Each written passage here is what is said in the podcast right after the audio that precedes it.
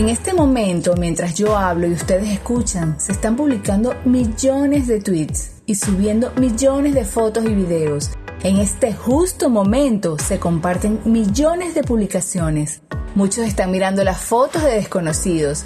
Millones están aprobando con un like algo con lo que se sienten identificados. En estos instantes, muchos están pensando cuál será su próximo post.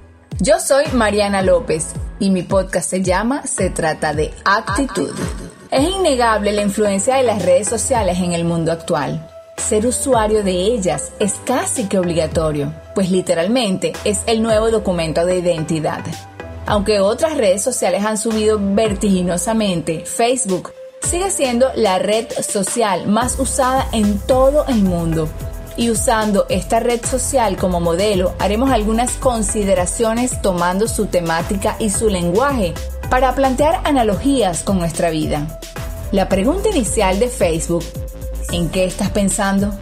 Más allá de las tareas y deberes del día a día que tenemos pendientes, ¿qué cosas ocupan nuestros pensamientos? ¿Será que pensamos solo en problemas? ¿Será que ronda nuestros pensamientos la posibilidad de nuevos negocios, de viajes, de mudanzas?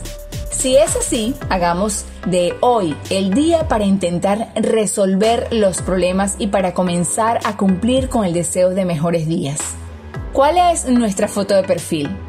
¿Es una imagen que responde realmente a cómo nos sentimos o es un intento desesperado de ser lo que otros esperan que seamos?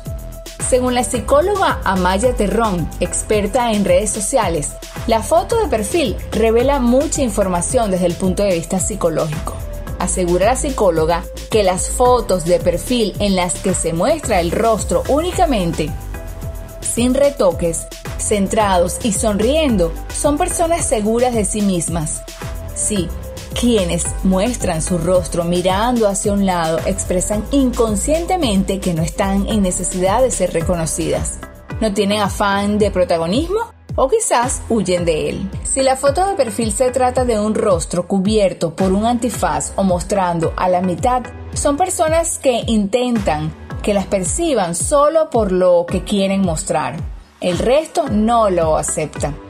Y por supuesto no está interesado en compartirlo. Seguimos en el muro de Facebook y ahora nos vamos a los recuerdos.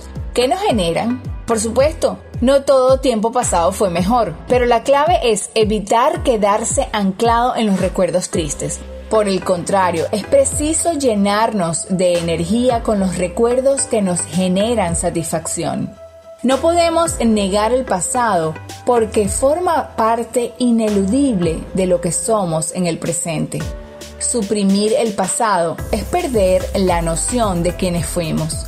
Como dice un viejo proverbio, quien olvida de dónde viene, no sabe a dónde va. ¿Y las publicaciones? Si nuestra vida fueran las letras que hacen el post, ¿qué dirían? ¿Servirían para destilar hiel o para ofrecer miel? La respuesta es sencilla. La hiel corroe, la miel cura. Así es. Comparte las experiencias que te han hecho mejor ser humano. Enfócate en las cosas que te gustan, que te encantan, que te divierten y dale menos peso a lo que te entristece o enfada. Tú mereces ser feliz. Tu nombre está etiquetado en la foto del mundo. Desde el día cuando ganaste una carrera entre millones, recuérdalo, y llegaste primero al óvulo.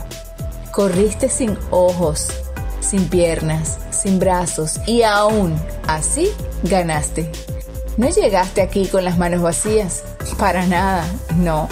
Que tu perfil, que tu muro, que tu vida sean un espacio pleno de alegría y bienestar. Porque simplemente la vida y todo lo que enfrentamos se trata de actitud. Yo soy Mariana López, espero te haya gustado el episodio del día de hoy y recuerda siempre que la victoria en tu vida siempre está a tu alcance porque simplemente se trata de actitud.